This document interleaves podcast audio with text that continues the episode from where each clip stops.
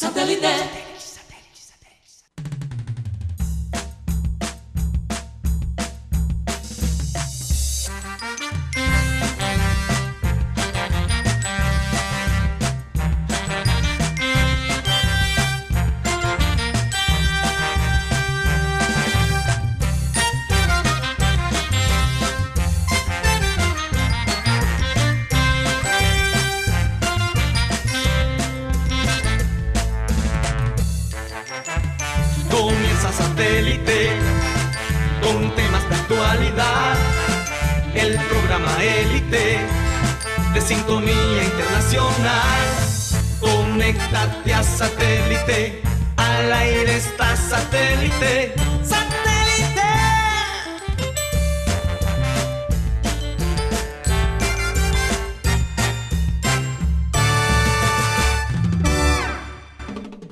Señoras y señores, bienvenidos a programa Satélite.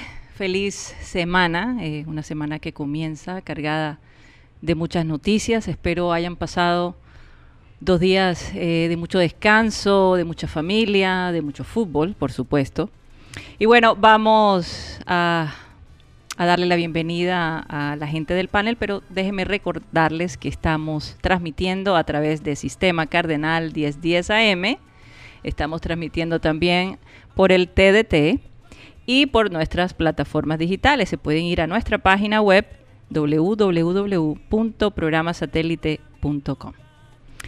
Eh, también pueden contactarse con nosotros a través de nuestro WhatsApp. Se contactan directamente 307 16 0034. Bueno, a veces eh, no contestamos tan rápido, pero prometemos contestarle a todo el mundo que nos escriba. Vamos a darle la bienvenida a nuestro panel. Está con nosotros el día de hoy Benjamín Gutiérrez, Mateo Gueidos, nuestro gamado Yeyito. En la parte de producción, Benji Bula, Tox Camargo, Alan Lara y quien les habla, Karina González. Hoy en la segunda media hora tendremos a Joan Nieto, nuestro corresponsal local. Ahí. Corresponsal de Junior. Del Junior también, sí. Bueno, vamos a comenzar el programa con eh, la frase acostumbrada. Y dice así. Ser talentoso te abre muchas puertas. Ser agradecido te las mantiene abiertas. Eh, solo porque tengas talento no significa que, que ya tienes el sello del éxito. Se necesita mucho más para mantenerse. Y esa actitud de agradecimiento, esa actitud de tener los pies en la tierra, de ya seas deportista, actor, eh, periodista o lo que fueras, escritor, nunca pierdas la sencillez, nunca te olvides de la gente que te ayudó a llegar donde estás. Y sobre todo en general, yo creo que mm, uno siempre tiene que dejar puertas abiertas, no cerrarlas, porque uno no sabe el día de mañana cómo vas a necesitar esas personas. La, la vida da muchas vueltas, el mundo da muchas vueltas. Así que vamos a tener presente eso y eso es algo, fíjate, y no es por hablar, pero habla mucho de Nabil Krismat, un muchacho que se siente muy agradecido por la posición que está, agradece las oportunidades y él se ha ido poco a poco abriendo puertas. También me habla, del otro lado me habla de Neymar, Así es. que hasta ahora no estuvo, no actuó de una manera agradecida. Con Se puso a llorar cuando terminó el programa. Con todo el, no lo culpo, porque perder una final de esa manera nunca es fácil. Mm, Pero digamos que finalmente en este torneo vimos a un Neymar con ganas. Pero ¿dónde estaba ese Neymar los últimos 3, 4 años? Andaba rumbeando con la hermana, celebrando el cumple. O sea, él perdió varios años. Y quizás por eso le dolió Oye, ¿no tanto. será que por burlarse de Maluma le trajo Mala suerte. mala suerte? Óyeme. Se Bueno, burló de Maluma en estos Eh, días. Interesante, hablando de la suerte, porque antes de, de hablar de los detalles Mm, del partido, sí, que son muchos. son muchos, hay muchas historias interesantes. Sí. Eh, y siempre es así con, con- con una final semejante. Siempre hay datos interesantes. Pero antes de eso tenemos que entrar en la onda espiritual. Porque lo que pasa es que el fútbol to- todavía es una frontera desconocida Ajá. comparado a muchos otros deportes. Entonces se presta para la parte espiritual, la parte mágica, que quizás no se ve en, en los otros deportes. Entonces, bueno, yo, yo estoy realmente impresionado porque me he dado cuenta que la sal de Guti no tiene frontera. Ya se ha vuelto una sal, Vamos a ver qué va a contestar. una sal internacional. Creo que Guti hasta te estás pasando a Javier Bonet. Bueno, aquí tenemos No, por favor. a- a- a- bueno, no, todavía no. Estás Eh, estoy- exagerando. Estoy, estoy exagerando. Pero tenemos aquí un audio, dos audios muy interesantes. Ajá. El primero, ya Guti está chequeando el celular, pa- se está escondiendo. Eh, el primer audio es del 6 de agosto. Ajá.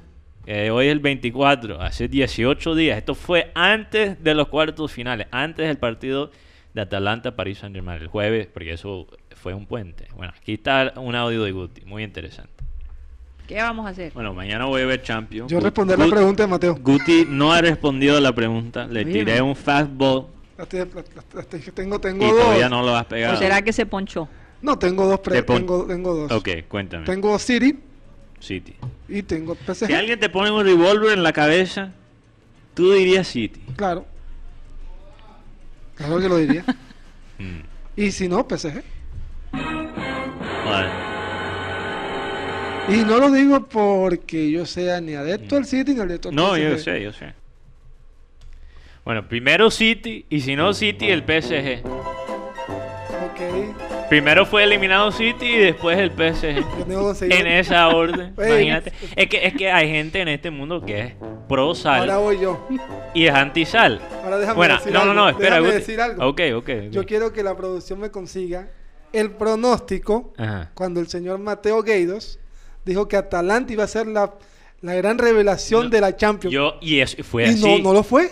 Para Fueron- mí fue el Leipzig. Oye, ¿quién? Para mí fue el Leipzig. Oye, oye. Llegó más lejos. Oye, El oye. Leipzig llegó más Oye, lejos. pero Te de, voy a de decir todos algo. modos tenías que prepararte, Guti. Al En principio. esta esquina. Ahí- ahí está Iván Garrido. Oye, Iván, lo que pasa es que yo La dije. voz de la conciencia. Yo dije que Atalanta iba a sorprender a la gente. Y fue verdad. Iba a ser ¿Quién la se iba a ma- revelación, dijiste. ¿Quién se Iba a imaginar? Déjame terminar. ¿Quién se iba a imaginar que Atalanta se iba a, a- a los cuartos finales? Nadie daba un centavo por Atalanta antes de esta temporada. Ok, bueno, aquí tenemos. ¿Cuál es el segundo audio? Vamos tenemos otro audio aquí con la misma, hablando de la misma pregunta. Aquí Ajá. está mi pronóstico, 6 de agosto, antes de los cuartos finales de la Champions League. Ajá. Aquí está. Si alguien pone un revólver y me ¿Tú dice, qué dirías? me dice, vamos a poner aquí el Mateo, ta, ta, tan. ¿a quién la apuestas? ¿A quién va a ganar el Champions League? Yo digo, vaya. 6 de agosto, Guti. 6 de agosto, Bueno. lo dije. Bueno, ya- por eso, hay, explicaciones ver, ahí hay mágicas. para- para- algo paranormal. Y es que la pregunta del millón es que los dos equipos llegaron a la final. Claro, pero, Pero eh, Pero, yo, yo- pero espera un momento, Mateo. Yo no pienso que sea saladera, porque cualquier persona puede decir eh, su pronóstico. No. La realidad es Bueno, ahora yo que el Bayern pasa- lo que pasa es, es que la es un tremendo, es un tremendo muy- equipo. Un momentico. Iván, déjame terminar. La sala, el, el- el- el cuento es que Bayern Múnich Ajá. es un tremendo equipo. Tremendo equipo, pero, pero lo que me da risa es el orden que lo dice Guti. Es exactamente No, sí. la orden en que fueron eliminados. Ah. Me parece ver, curioso. ¿Qué si me- piensas, Iván? ¿Qué pi- Bueno, qué déjame que darle la bienvenida a Iván porque no se la dimos. Eh, veo que en tu pantalla se ve como el cielo azul, no sé, y, por, y a ustedes les va a llegar una tormentica pronto, ¿no? Bueno, ya, ya desde anoche tenemos eh, bastante brisa y, y, y ahora se, se mandó, como decimos en Barranquilla, un tremendo aguacero con una brisa. eh, Wow. Una tormenta que está más o menos unas 90 millas de, de, de Miami. Se, se encuentra ahora mismo pisando La Habana, Cuba. Ajá. y todavía se, se- es categoría tormenta tropical con viento de 65 millas. Se pronostica de que puede pasar huracán clase 1, clase 2 en un par de días ya en el, en el cuando entre otra vez a mar abierto. Yo me imagino que mucha gente ya está preparada de la tormenta anterior. Sí, sí, la verdad es que la gente se está preparando. La gente aquí en la Florida se, ya, ya se conoce este, este tipo de, de eventos Sí. y sobre todo que, que- que mucha gente se sobreprepara ante este evento. Obviamente, Claro. eso yo pienso que es una conexión. Esta es mi teoría eh, conspirativa de que, de que cuando viene un huracán salen lo- lo- el Weather Channel dice que hay que prepararse y todo. Entonces Walmart vende cantidades y todos los, los almacenes venden cantidades de cosas y no pasa y las nada. gasolineras diga. al top y todo, no pasa nada. De todas maneras, yo siempre digo, porque la gente dice, ah, pero eso no viene para acá. Yo digo, espérate un momentico, nunca digas que no venga para acá. Prepárate, Mm. pero tampoco exageres. Así es. Cómprate agua, eh, unos cuantos alimentos perecederos, mantén tu batería siempre en la casa, las linternas y, y tú sabes, estate preparado. Sí. No compres medio Walmart y guárdalo en la nevera y después no pasó nada y te toca botar media nevera. Oye, Iván, entonces, bueno, eh, tú querías comentar algo sobre el partido, porque definitivamente ayer eso fue como el, el, el postre de la tarde, ¿no? ¿Qué te puedo decir? Tengo un, un- como unos sentimientos encontrados. Eh, no sé, no sé la verdad cómo, cómo, cómo podría yo definir lo que pasó ayer con, con el PSG. Y, y- y bueno, o sea, gana el mejor, gana el que hace goles. Eso sí, no, Total. no hay duda. Bueno, yo sé Ahora, que Mateo... Ajá, como- sí. Como yo estoy muy contento porque que mi equipo, los Miami Heat, van 3 a 0 en la serie, entonces no sé, eso me, me alivia Te un poco. desconcentra, te desconcentra. Sí, me Vamos a ver lo que desconcentra. pasa con Yanis. Aunque yo te digo, Iván, yo, como soy de los Celtics, ojalá que ustedes le ganen a Milwaukee, porque prefiero jugar contra el hit de Miami mil veces que, que a Yanis a, a, a Tetocampo. Entonces, bueno, Ah, Antetokounmpo, sí. ah, sí, entonces podemos hablar de básquet eh, en Bueno, otra parte del programa. cuéntame un poquito porque de lo que vi, eh, el, el dominio de Bayern Múnich sobre, sobre Paris Saint Germain fue enorme. Y Bueno. ese gol, ese gol eh, que fue como inesperado, ¿no? Fue, fue un dominio sutil, no de la manera tradicional, no de la Mm. manera que vimos a Bayern dominar a, eh, a, a Barcelona. 8 a 2. Entonces, te voy a explicar por qué. Bayern hasta ahora solo ha jugado de una manera, con lo que se llama una línea defensiva alta presionando, o sea, cuando tú juegas con una línea defensiva alta, presionas al equipo bastante y el equipo se queda un poquito más atrás. ¿Ok? Pero lo que, lo que pasa es que te expones al contragolpe. Entonces, lo que yo vi, Guti, no sé si estás de acuerdo, lo que yo vi fue un Bayern en el primer tiempo que apretó más a, a, a, a- Paris Saint-Germain. No salieron de eh, atacar de la manera loca que como lo hicieron contra Barcelona. Por ejemplo, te voy a tirar un dato del primer medio tiempo. Eh, Bayern tuvo solo, solo una pas- un pase en la zona de penal. Ujú. Y, y Paris Saint-Germain tuvo siete. O sea, zona de penal del contrario. Paris Saint-Germain tuvo siete y tuvieron las mismas oportunidades en la primera me- en medio tiempo. Ahora, Paris Saint-Germain, en mi opinión, el primer medio tiempo se veía como el, el equipo más peligroso. Ujú. Pero ¿qué pasa? Ellos apretaron en un, un minuto 60. Ya ves esa, esa línea defensiva de Bayern empezar a, A tomar control. a tomar control y jugar más presionando contra París. Y te la razón, porque el- la, la semana pasada yo, yo dije algo que es muy importante. Em, lo del medio campo. Que para mí los mediocampos ganan estos partidos. Y eso se vio. Se vio en este partido. Porque ¿cuál es la diferencia? Paris Saint-Germain tiene tremendo triplete. Ese triplete de ellos es increíble. Mm. Con, imagínate, Neymar y Mbappé por las bandas. Pero no tenían... Agresivo, es agresivo. agresivo, pero no tenían un Tiago Alcántara. No lo tenían para esa para ese pase de la muerte, ese pase adelantado que abre la defensa. Lo que pasa es que París dependió demasiado del talento individual de Mbappé y Neymar.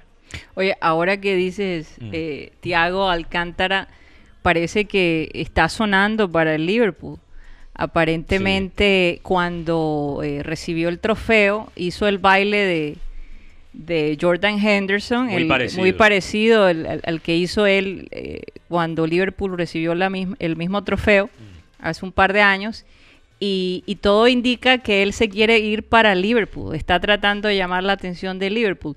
Y sabes que este Wayne Rooney, uno de una figura del Manchester United y de Everton, Mm, Los dos eh, de- básicamente dijo, no, que no se vaya para Liverpool. Si ese hombre se va para Liverpool, nadie va a poder parar Liverpool. No, y la razón... ¿Qué, qué ha dicho lo- los fanáticos? ¿Qué, qué se ha dicho No, lo- alrededor de Liverpool? Los fanáticos están desesperados, por lo menos los fanáticos que están en Twitter. Ajá. Una vaina que no he visto, estaba comentando fuera del aire con Cyril Gale, que obviamente también fanático de Liverpool, como lo soy yo. em, estaba comentando que no hemos visto un desespero para un jugador desde que, desde que se rumoraba que Liverpool estaba interesado en Van Dijk.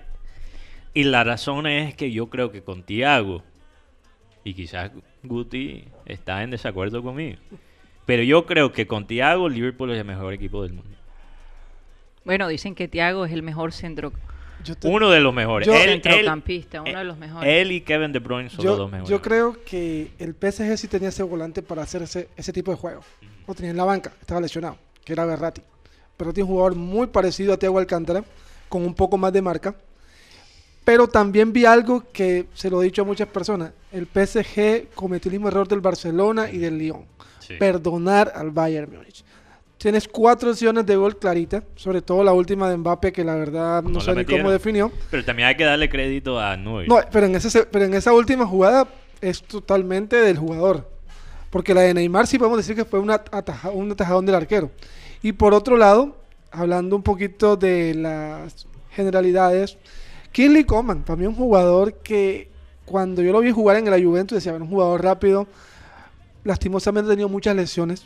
Kinley es un jugador que estuvo a punto de retirarse del fútbol, decía que no aguantaba los dolores musculares se quedó sin ir al Mundial de Rusia 2018. Y mira lo que la vida le acaba de entregar. La figura de la final de una Champions. Oye, eh, Mateo, tú me decías que bien inusual que Kinley eh, hiciera ese, ese gol así de cabezazo. Sí, es- e- eso no es el estilo de, Kingsley Coman. Él, él es más quizás más parecido a un Mbappé. O sea, él, él tiene juega por las bandas, tiene tremenda velocidad y, y es, es muy buena técnicamente con sus pies. Pero algo que quería destacar de Kingsley Coman y el equipo eh, de, de Bayern en general, hay algunos ahí que han sido quizás rechazados por otro equipo. Kingsley Coman es un ejemplo de eso. Viene de, de Manchester United, ¿verdad? No, de- No. de PSG. Ah, de PSG, el canterino del PSG. Se va para Juventus. Juventus. No pega en Juventus, pero en Bayern sí. Lo mismo cosa. pasó con Serge Gnabry. ¿Él de dónde es? eh, de, de dónde es Kingsley? Coman. Él Francés. francés. es francés. Él es francés. Y como Fíjate. comentaba Wow, Guti... qué difícil sí. eliminar a, a un equipo No, y de donde, francés. donde tú saliste. De donde tú saliste. Imagínate. Fuerte, No, fuerte. pero la venganza, me, me imagino que fue chévere para Kingsley Coman. Lo- le mostró a. Oye, ¿cuántos franceses habían en, en el En Bayern el- en Múnich? el- están, los herma- están los laterales que son Pavar y Teo Hernández. No, Lucas Hernández. Ajá. Está Cuizan, un volante de marca. Y está el señor. Cuizan. Teo Hernández es un jugador Lucas. de. Yo sé, pero Teo Hernández es un jugador de béisbol. No, Teo Hernández también es, él es, él es hermano de Lucas. Juega en el Milán. ¿Verdad que fue? Eh, no sabía que eran hermanos. Sí, son, son hermanos. El Y les de cuento. de Milán. Y les cuento una noticia de Teo Hernández. Teo rechazó a selección francesa antes del Mundial porque él quería jugar en España. Mm. España le, acaba- le dijo, yo quiero a Lucas, no a Teo. ¿Cómo? Bueno, ahora, Espa- Bueno. ahora él le acaba de decir a Francia, si ustedes me quieren, aquí estoy. Y, la- y para Francia, tener a Teo Hernández porque está jugando bien en Milán, sería una muy buena noticia en esa parte de la banda. Entonces podría ser con lo- como los hermanos Boateng, que uno jugó para Alemania No, y ya, otro... ya, España, ya España le dijo a Teo Hernández que no lo quieren, que ellos querían era a Wow. Lucas. Y Lucas, Por le, eso digo, y entonces- Lucas le dijo a Francia, Lucas le dijo a Francia, Lucas fue campeón del mundo con Pavar. Con- Pavard. Oye, Kingsley Tú Coman. sabes que yo no, yo no, yo, pienso que el Paris Saint Germain no esperaba que, que el Bayern le jugara de esa manera. Yo estoy de acuerdo. Ellos esperaban... ellos esperaban el, el arranque del, de como lo tiene siempre, eh, eh, que es agresivo y, y dando nada. Se quedaron Completamente atrás esperando y esta gente dijo, ¿qué les pasó? Pero, Y, empezaron, y, empe- y no esperaron el contraataque. Y lo que, y y, lo- Iván, te voy a decir algo. Eso fue muy ingenuo del París. Claro que Y sí. ahí es donde ahí nos mostraron la falta de experiencia en ese equipo. Porque Oye, pero ahora que Mm. tú dices la falta de experiencia, tú mencionabas que los últimos cuatro equipos que han ido por la primera vez a una final Sí. no han podido ganar De la Champions. de la Champions. Ahora París es el cuarto. a- ahora París es el cuarto, qué No, y- coincidencia, Pero yo creo que la experiencia tiene mucho que ver allí. Yo Exacto. creo que también Claro el que sí. tema, bueno, aunque si vamos a hablar de experiencias en, Mm. en la parte técnica, para mí Tuchel tenía más experiencia que Flick. Pero Flick tenía una ventaja. Bueno, y esta es una, una, una, inci- una infidencia que Flick fue el encargado de preparar la parte ofensiva de Alemania 2014. Imagínate. O sea, él se encargaba de hacer. Entonces le preguntaban, en el 7 a 1, él armó cómo fue todo el esquema táctico futbolístico. Y lo hizo de nuevo contra Barça. Sí. Mira, eh, eh, entonces, porque hay mucha gente, mucha gente, y, y- y no solo en los medios aquí locales, mucha gente en los medios internacionales, su- muchos supuestos eh, expertos del fútbol, que estaban analizando el, el equipo de París y estaban diciendo, Bayern es tremendo equipo, pero no hay manera que ellos le ganen a, a París. Con, e- con- imagínate, con esos dos jugadores, Mbappé y Neymar. ¿Cómo va a ¿Tú sabes, ser? tú sabes qué película me recordó ese Mm. partido de ayer? ¿Cuál? La película 300, 300. Porque la, la gente, todos los ejércitos atacaban y atacaban y veían Sí. que eso no pasaba ley. Esta gente para atrás, para atrás, para atrás, para atrás. Llegaron, los pusieron, los encajonaron y cuando los encajonaron, que ya pensaban que estaba todo, arrancaron ellos a, a atacar y ganaron. Entonces, entonces. París son los persos y, y los persas, exacto, los persas y, los y los, Bayern son los- griegos, los griegos, correcto. de Esparta. Así igualito. Spartans. Sí, eh, eh, es interesante porque yo, yo creo que la gente que le apostaba, porque hay mucha gente que perdió dinero con el Paris Saint Germain. No, mucha gente que perdió. Oye, y las, no porque- mostraron imágenes de la Sí. ciudad de París, No, como la gente... triste. Sí, hubo. Me hubo imagino que problemas. hubo problemas. Pero y- Y, y- mientras- y los supuestos expertos del fútbol que le apostaban a- a- al Paris Saint Germain, se nota que realmente no han visto muchas finales de la Champions League. O, o por lo menos lo, lo- lo- lo ven de una manera muy casual. Oye, pero no analizan, porque si tú dijeron, miras... dijeron que en Londres se habían acabado los croissants, todo el mundo se comió los croissants. No, la, la cantidad de vino que se está tomando en Ah. París ahora. Pero por ejemplo, Marsella, que es uno de los acérrimos rivales del PSG, celebraron esta, esta derrota del PSG. Pero ¿qué está causando esto? Que Francia ha Sí, disputado... porque digamos que Marseille, Paris Saint Germain, perdón Sí. que te corte ahí, Guti, es como Son rivales. Junior Nacional. No, un poquito menos. Santa Fe Casi. Millonario. Ok, Santa Fe Junior, Millonario. Junior Cali. No, Ju- no, Junior- Santa, No. Fe, Santa, Fe, Santa Fe Nacional. Puede ser esto así. No, no, no, yo creo que Junior, no No, creo sí. Guti, yo creo que sería como Junior América. Junior América, sí, porque Junior Junior Nacional es otra cosa ya. Sí. Pero lo que yo quería destacar de Francia es que las últimas siete finales que ha disputado no ha ganado. Entonces Mm. algo tiene que estar pasando. Lo bueno, bueno, en clubes, porque en selección sí han ganado mundiales y todo. Pero yo quiero ayer Mucho Ma- corazón, como Mateo me hacía una pregunta sobre si Mbappé ganaba la, cha- Mm. ganaba la Champions, el mejor del mundo. Yo creo que Mbappé demostró que no está preparado todavía, para Todavía- ser- para, para recibir ese, ese, ese premio. Está de un paso. Sí, pero yo creo que Mbappé mostró mucha debilidad mental. Yo Que estoy tuvo definición, tuvo Ahora- para, tuvo para acabar pregunta, esto. Guti, Mateo, Mm. Karina, ¿va el PSG por Ronaldo? Uf. Preguntémosle a Méndez. Después de, después de esta, después de esto, Buena No pregunta. sé, no sé, interesante. Oye, no sé, no veo a Ronaldo en París. No, ¿Tú? No, yo sí creo. Yo lo muy veo- prepotente, Ah, bueno, a muy Ronaldo le prepotente encantan como los la. Pero, pero Neymar Ah. estaría ahí. Entonces, imagínate. Imagínate. Dos, dos grandes así. No, no, no, no sé, no sé. Dos pesos pesados. Se tendría que ir Neymar para que Ronaldo Tres llegara. delanteros bastante pesados. Mm. Ronaldo, si estamos hablando de personalidad. Mm. Ronaldo, Neymar y Icardi, imagínate. Uy, no, tú, bueno, tú sabes, tú sabes que una de, la- de- una de las cosas por la cual Ronaldo se fue a jugar a la Juventus es porque él le habían prometido que iba a manejar los Ferraris de última generación porque él es un amante asiduo de los carros. Oye, no sabía No, eso. o sea, no Sí, sabía. Oye, eso claro, fue, es eso que la fue una de las cláusulas del contrato de que él iba a tener acceso a los nuevos modelos de Ferrari. Entonces, para que, lo vi- para que entonces como a él le gustan, le Sí, encantan claro. los Bugatti, sabes que Bugatti es francés, Claro. Entonces, no sé, de pronto Mm. por ahí va la cosa, pero bueno, no, no, no estoy Oye, diciendo qué- que sea así, pero bueno, Qué si pasó con la interesante Juventus. tomar una decisión Por los carros. por los Ahora, carros. Pero ¿no? eso es lo que pasa cuando ya estás llegando al final de tu No, carrera. Él pero- se puede pero- dar el lujo de hacer Pero imagínate, Icardi, Neymar, Ronaldo en el mismo equipo, los tres ahí se quitan Pero yo las creo, que novias. ya, yo creo que ya Ro- Ronaldo ya demostró el tipo de jugador que es. Sí, yo sé, pero los No. tres ahí en el mismo equipo se tumban ahí la- No, las novias. Se Él no viene- entendía nada que se viene- Digo, locura. que haga tu par de títulos con el PSG. Se digo vienen yo, tres ¿no? novelas, se vienen tres novelas muy importantes. La de Messi, que ya va por el primer capítulo, me voy. La de Luis Suárez, que le acaban de decir, me- chao, no está en mijo. conversación con los char, no. ahora por ahí escuché que Ya Fuárez está en Barcelona. Luis Suárez, que está, le dijeron, chao, me voy. Chao, váyase, que usted aquí no va a estar. Bueno, no creo que se haya ido en un viaje de- Y- humanitario. Y don, Vuelo humanitario. y don Cristiano vuelo Ronaldo, que su sueño era ganar la Champions para quitarse, como decimos aquí, esa, ese lustro de que solo la ganaba con el Real Madrid. Ah. Entonces esas tres novelas son las que vienen. Y hay un equipo en... Oye, ¿y por qué canal la están pasando? Por ahí escuché que en TV5 de, de Francia está la de... está- ah, la, Antena. la de Neymar, faltó la de Neymar, que esa también es muy buena. Mm. Una, una novela donde el principal implicado es él y su amigo Coutinho que salieron bailando la famosa canción del Dipi. No sé quién es el Dipi, pero está pegada esa canción y la vimos bailando en el vestuario del PSG.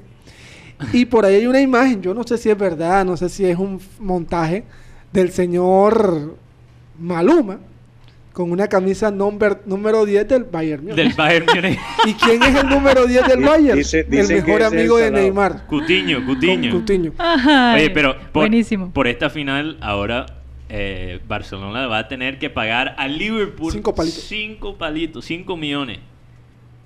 Porque Coutinho ganó la Champions League con otro equipo. Oye, pero, qué bueno por Coutinho hasta cierto Sí. punto ganó de alguna manera una, una Champions porque sí, no. estoy feliz No, y la ganó, y la ganó y como, y como alguien dijo, el día que pasó el, 6 a do- el, el 8 a 2, iban ganando 6 a, 6 a, 6 a 2. Y dice Müller, bueno, eso es, no sé si fue verdad Ya, también. yo escuché Tampoco esto. voy a decir que se, Escuché esto. se escribió que Müller dijo, lo que pasa es que el profesor nos dijo que nada más hiciéramos 6. Lo que pasa es que Coutinho estaba en el baño y no escuchó. y después entró y metió dos. Mira, mira. un- No, Oye, no hagan ajá. más de ocho. Espera, no hagan más de ocho, se quedaron en ocho, fíjate. Mira, antes de antes de... No, y eh, antes de comerciales quiero decir algo. Ok, porque yo también quiero decir algo, que es la historia rápidamente de este jugador Alfonso Davis. Sí. Es una- lo- ya lo mencionamos, que él viene de una familia refugiada, eh, creció como canadiense, va del el equipo de Vancouver, que por cierto es donde vive Sara González, un saludo para Sara González, nuestra corresponsal y, en le, Canadá. y le anexó algo. Y, y- y, espera, a los 16, 17 años, Bayern Múnich le compra este jugador a Vancouver por 16 millones de dólares. Tiene 19 años. ¿no? Tenía, ahora tiene 19, en Sí. ese entonces tenía como 16, 17. Y la Casi un millón razón, por año. la, Mm. la razón que, que- imagínate, casi un millón por año. La razón que lo quiero resaltar es que hay, una- hay un personaje aquí, no, no voy a decir el nombre, un personaje de los medios locales, Ay, no. que dijo que todavía tiene este concepto que la MLS es para que la gente se vaya a retirarse. Y yo puedo decir con confianza que eso ya es una opinión ignorante. Eso, eso que... Porque yo Pero te mira- digo, Mira el contrato al Chicharito. mi- mira, la MLS no está pasando, está de un paso de pasar a Colombia. Nuestro talento joven Se está yendo para se la está MLS. yendo. Andrés Reyes, que está en Inter Miami. David Caicedo, que está en el equipo de Nashville. Tú- tú- lo- lo- para los que no, no- Nashville, no lo- Nashville es una ciudad ahí no en la lo han- mitad de nada. No lo acepta, Famosa por su música country. Imagínate. Pero la- lo, lo que yo quería decir al tema de Davis es que Nashville, me Tennessee. entero, me entero yo el día del partido de Barcelona Mm, que se lo ofrecieron al Barcelona. imagínate. Y el Barça acaba de- dijo que no porque era canadiense. Pero, pero también Óyeme. la otra razón, el otro punto que, que, que menciona esta historia de Alfonso Davis que lo vendieron por más de 16 millones de dólares. O sea, más del doble de lo que vendimos nosotros a Luis Díaz al Porto. Por el 100% Junior tiene que pensar en dólares. en euro. Tiene que pensar en euros. Tiene que pensar en dólares. De estamos- dólar para arriba. Exacto, nos estamos dejando pasar por el- el- la liga de los gringos, que ya no es la misma liga donde el, el- el pibe llegaba y, y les, les bailaba el indio a los bien, americanos. Sí, exacto. No, ya no es esa liga amateur. Pero él es el que tiene una novia que Sí. también es jugadora de, de fútbol. Muy interesante esa historia. Él, él tiene una novia que está en el París femenino, que también está en la Champions. Hasta ahora, todavía está en la Champions. Y si ella gana la Champions con el París femenino, serían la primera pareja de la historia de ganar el Champions el mismo año. Imagínate. Qué locura. Bueno, eso va a estar emocionante verlo. Vamos, nos tienen que perdonar por hablar tanto de fútbol. Normalmente nos gusta hablar de todos los temas, pero el fin de semana fue un fin de semana bastante cargado e importante. Sí, y hay Entonces gente de los dos lados. Hay gente de los dos lados. Entonces, bueno, de los dos lados, o sea, de los equipos. No, no, no, estoy me- la hablando... media hora de rueda la bola. No, no, estoy hablando que hay oyentes, para, para explicar, hay oyentes que piden, no, vamos a hablar de música, vamos a hablar de historia, vamos Sí. a hablar de tecnología, Sí, y hay sí. otros que dicen. Oye, fútbol todo "Oye, el tiempo. fútbol". No, no, hay otros y hay otros que se quejan. Sí. ¿Dónde está el fútbol? Exacto. Entonces, tenemos que Bueno, vamos, eh. Yeyito iba a decir algo, yo me imagino que nos va a decir. Adelante, Yeyito. Tía Cari, ¿podemos ir a comerciales y ya regresamos? Absolutamente. Vamos a comerciales y ya regresamos. Regresamos a programa, a programa satélite recordándoles que estamos transmitiendo desde Sistema Cardenal 1010 AM. Bueno, Mateo, eh, rápidamente, ¿quién, ¿quiénes son las personas más activas el día de hoy? Bueno, un saludo para Pedro Espero que te hayan escrito bien los apellidos. Sí, yo creo que sí esta vez. Yo estaba doble chequeando por si acaso. Por favor. Ahora, si digo, yo, yo puedo decir, si digo un apellido mal es, es mi culpa. Se me sale la lengua gringa ahí. Un saludo para Pedro Pico, Jesús Puerta, Sandra Ojeda, José Arregocés. Lo dije bien. Sí. Arregoces. No arregoces, pero. Arregoces. Aunque a mucha gente le gustaba cuando tú decías arregoces. Arregocés. Sí. Bueno. Sí. Habría que preguntarle a él. Un saludo a Ana Camargo. eh, Henry Torregrosa, que siempre nos llama satélite New Generation. Lo escribe en inglés. Mm. Nueva generación. Nadie Lupe, Frank Rivera. Creo que Henry está en la nevera. Está en Bogotá. También un saludo para eh, Julio César Borja, Jorge Carrillo, Juana Buchaibe, Yoli Mengual, Edgar Arrieta. También un saludo para el bambino Ernesto Martínez. Oye, que Ernesto Eh. Martínez, tú sabes que tiene un, un grupo. El otro día lo vi en su Facebook. ¿Eso es Ernesto o Enrique? Porque ahora me confundo no, Ernesto. siempre. Es Es Ernesto, que tiene un grupo. Sí, y, y le dije que me gustaría que viniera al programa para Sería que nos- chévere. eh, eh, tiene una canción con un ritmo, con unas tamboras y la flauta de millo, qué cosa tan increíble. Yo lo escuché. Lo escuché. Él lo, pu- lo publicó en su Sí, en su Facebook. Vamos a hablar esta semana a ver si, si participa el viernes. Hay que meterle un poquito de sabor. Lo estoy anunciando, Ernesto, para que te vayas preparando. Ernesto, prepárate, prepárate, practica. Porque aquí siempre los músicos tocan en vivo. Sí. Hay que aclarar. Bueno, ahora no sé, la manera digital es un poquito más complicado, pero ellos lo pueden hacer Bueno, desde eso- donde eso- estén. Eso sí. es verdad. O que, es verdad. o que graben, graben esa parte tocada. También Cristóbal Vamos Rivero, eh, Francisco Arias, eh, Nicolás Acosta, Antonio Urbina, Enrique Martínez, Enrique. Abelardo Pico y José Álvarez. Un saludo para todos ellos y todos los que nos escriben. También hay, hay otros aquí, eh, me están llegando más notificaciones. Eh, Walder Rico Camargo, aquí nos, nos escribe, saludos desde 7 de abril. Está El payaso Pim Pim El payaso Pim Pim. nos está escribiendo. Un Saludos al Ok. payaso. Un saludo para el payaso Pim Pim. En vez de el- el Pepín, porque había... Pim. Es Pim Pim. Eso, eso no era una canción. sí. El El payaso payaso- Pepín, sí. Se pintó la nariz. Ajá. Sí. Y a los cinco minutos, ¿qué hizo? Hizo hechis. Exacto. Apréndete la Woody, apréndete. Apréndetelas. ¿eh? Oye, para que se las cantes a tus hijos en el futuro. Oigan, hay que de todos modos agradecerle a Dios que el día de ayer cero fallecido de la enfermedad del COVID eh, aquí en la ciudad de Barranquilla. Eh, es una bendición, no hay duda de eso. Eh, hace 144, ya creo que hoy 145 días desde la primera persona que falleció en la ciudad. Entonces, eh, el hecho de que ayer no se reportó ningún fallecido es, es una gran cosa. Seguimos con un porcentaje bastante bajo en las unidades intensivas. Eh, 48%. 48%. y realmente los contagiados, menos de 5 mil personas en casa. Eh, muchísima gente se ha recuperado. Yo le doy Eh, gracias a Dios porque mis padres me llamaron estos días y todos están negativos, salieron negativos. Eh, se hicieron la prueba todos y todos en casa negativos, Fabuloso. gracias a Dios. O sea, se puede, se puede mantener la cosa, se puede, si uno toma eh, los cuidados que están pidiendo las autoridades que uno tome. Gracias a Dios, nosotros llevamos seis meses casi, ¿no? Desde que comenzó todo esto, llevamos para seis meses, qué cosa tan increíble. Eh, y Dios, gracias a Dios, que es realmente un milagro uno no Sí. contagiarse, pero pues todos aquí hemos sido bastante diligentes, hemos tratado de manejar las cosas de la mejor manera posible. Lo otro que me llama la atención es que Claudia López, la alcaldesa de, de Bogotá, anuncia que posiblemente ya el jueves eliminen la cuarentena en Bogotá. Eh, y me sorprende completo. porque por completo, me sorprende un poco porque Bogotá sigue teniendo eh, mucha gente contagiada. Ellos ya se están aplanando, la curva se está aplanando. Yo creo que todo el mundo entiende cuando hablo de la curva, porque esto- yo creo que hasta un niño sabe qué es la curva y cuándo se aplana y todo eso.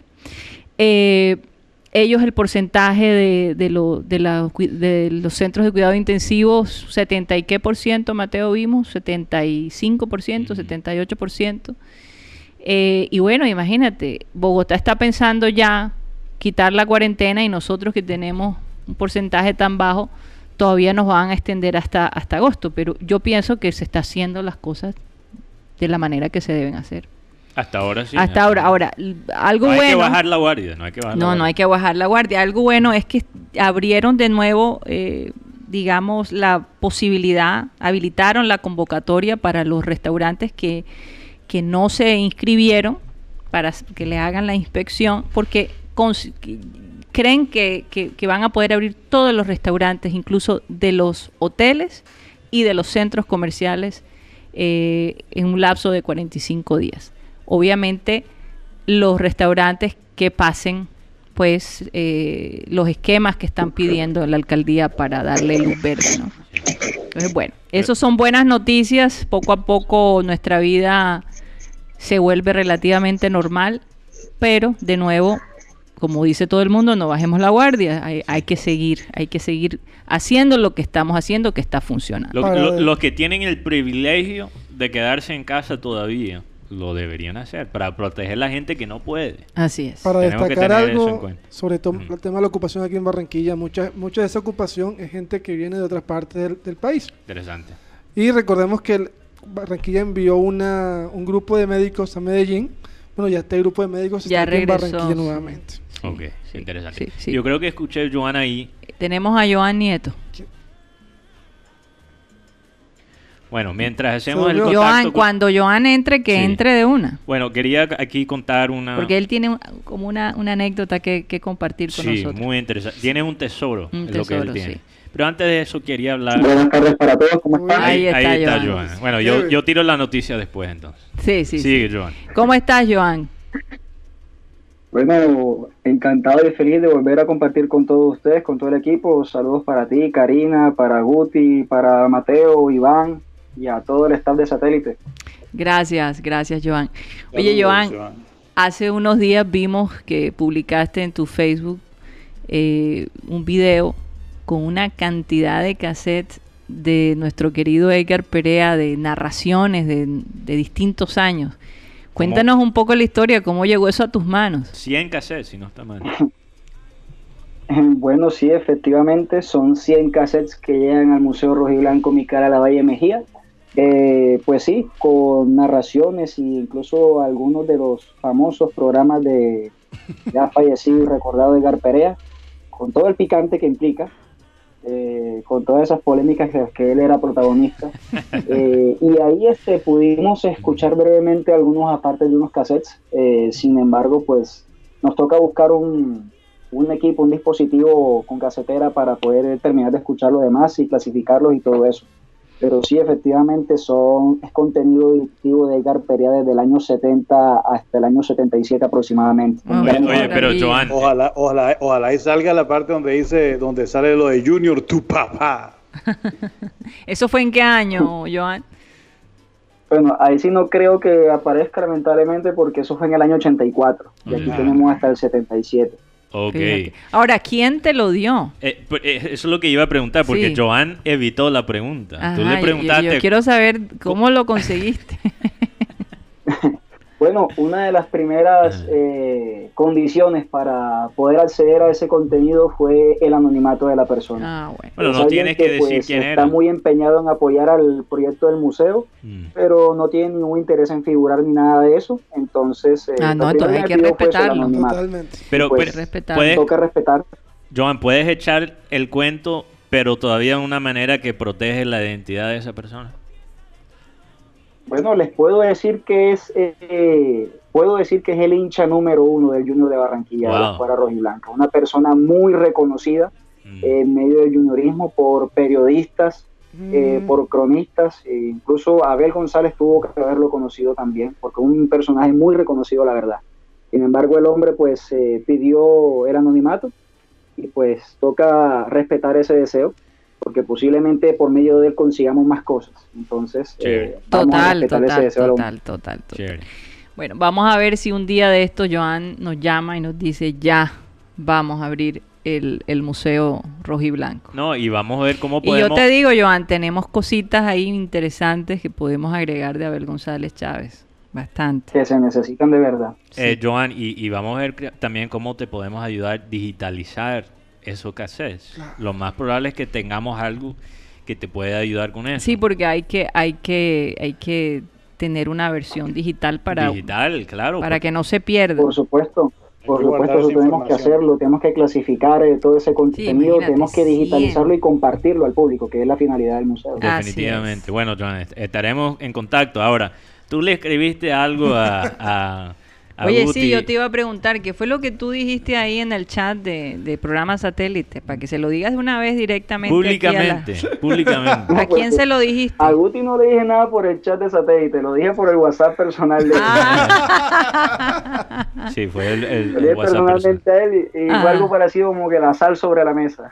La, no, Lee ahí el mensaje de Joan Guti. loco ahí. tan listo. Qué bulto de sal los dos. Qué gusto de sal. Ah, te incluyeron a ti, Mateo. Eh, eso, esa es la, esa es o, la o razón estabas que- hablando de mí, Joan. No, no, no, no. No, no. Ah. Eh, Los, los que están eh, protagonistas del audio. Eh, él cuando dijo los dos es Guti y Pedio, o sea, los dos. Guti. Ah. Ey, ey, ey. No, Aquí Antonio Urbina dice que Guti es discípulo, discípulo de Refisal. Que No el, el- el Refisal es el, el apodo que le dan a Javier Bonet. Óyeme, no, a- a- yo no quiero que a Guti lo, lo metan en ese, en ese grupo, óyeme, por favor. Pero hay que ser A controversial. veces uno se equivoca, pero no que vaya a entrar en esa Oye. de que cada cosa que Guti dice. Oye, Oye, pero, pero todos los memes oye, que le hacen a- Me al acaban de hacer reír con un comentario bastante fuerte. Dice el gobernador del Meta. Ajá. Si ven un atraco, atropellen a los ladrones con su carro. Oye, ¿qué es eso?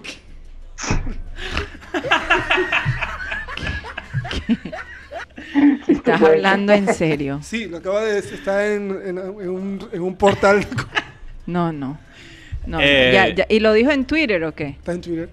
Oye, hablando de, hablando de pero, Twitter. Pero antes de eso, eh, eh, perdón, Karina, es que hay que ser un poco controversial. Mira, la gente en Twitter le crean memes al pobre Javier Bonet. Le- o sea, pero tú sabes que todo Pero eso, todo el mundo conoce a Javier Bonet. todo eso es publicidad gratis. ¿Sabes por qué, ¿Sabe por qué fue el comentario? A- ahora la gente sintoniza a Javier Bonet solo para ver a quién va a salar. ¿Sabe por qué el comentario Oye, salió? Porque feo, feo, en un feo. partido. Para como- decir, te lo dije. Ajá, pero no, pero chévere para Lo él. dijo, lo dijo Bonet. en un Lo dijo partido. Bonet, lo dijo Bonet. se Para él esos son números. Claro, son números. En un partido. Estadísticas, eso hace parte de la estadística. En un partido Colombia-Chile, el partido iba 2 a 2. Chile no tiene, no tiene cómo hacerle un gol a Colombia. gol de Chile. Dios mío. Ya ahí le fueron poniendo hasta que. Eso le llaman en inglés la maldición del comentarista. No, pues, si, nos vamos ahora a todo el tema de Champions que estamos hablando en el programa, hace poquito publicaron fotos de una entrevista que le hizo a Cuadrado. Y a Duván Zapata. Ya Eh, saben el resultado. Eso lo mencioné hace dos semanas. Oye, Eso lo- pobre hombre. La verdad Señora, me siento mal. usted con sal Bonet. que de Fisal. Oye, pero eh, otro que, que, que le bloquearon la cuenta fue a Miguel Bosé. Este cantante, él tiene unas canciones bellísimas. un- Una de ellas se llama Linda Mm. o Amiga. No sé si las has escuchado, Mateo. No, no, no, no Un día de he estos te las canto. Son hermosas canciones. Un día de estos te las canto.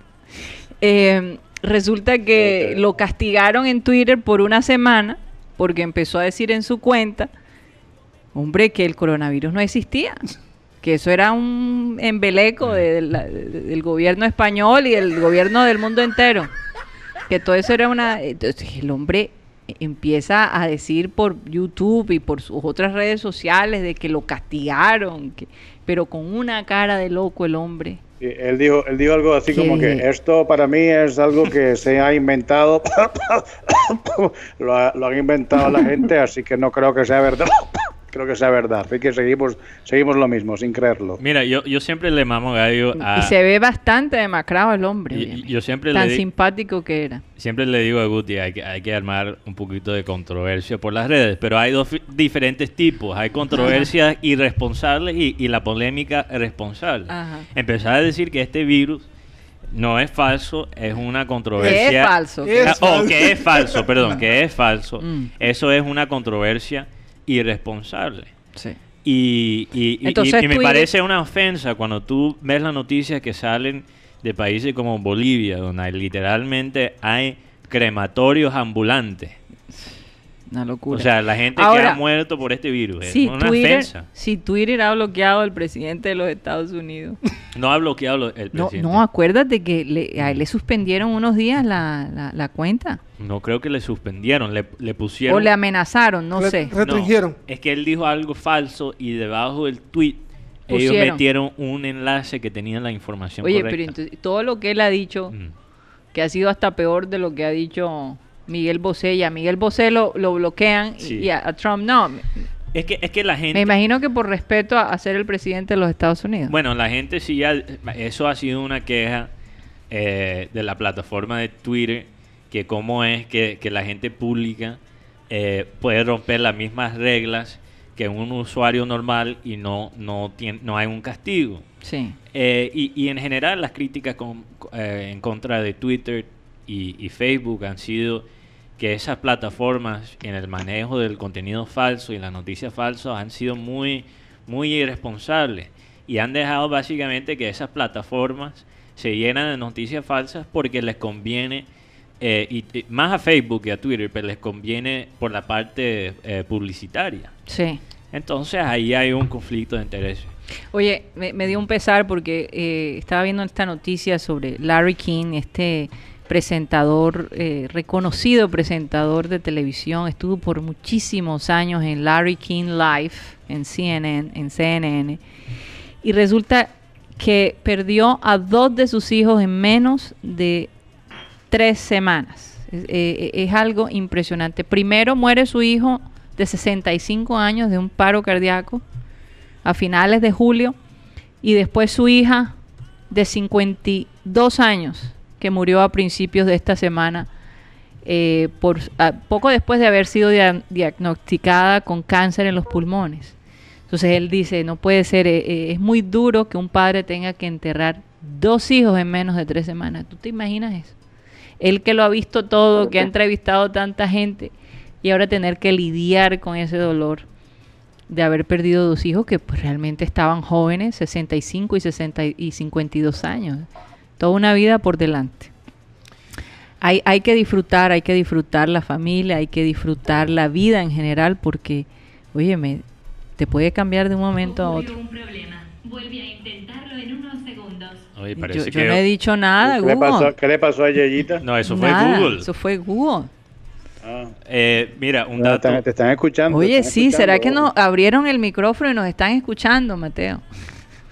Porque dijimos Larry King, quién sabe. No, o, o me metí con el presidente de los Estados Unidos y ya. Aquí a veces se me activa Alexa sola, así que... ya, Oh. ya Ya, la CIA se estaba metiendo con nosotros. Ay, ay, Ya, ay. ya, ya tenía.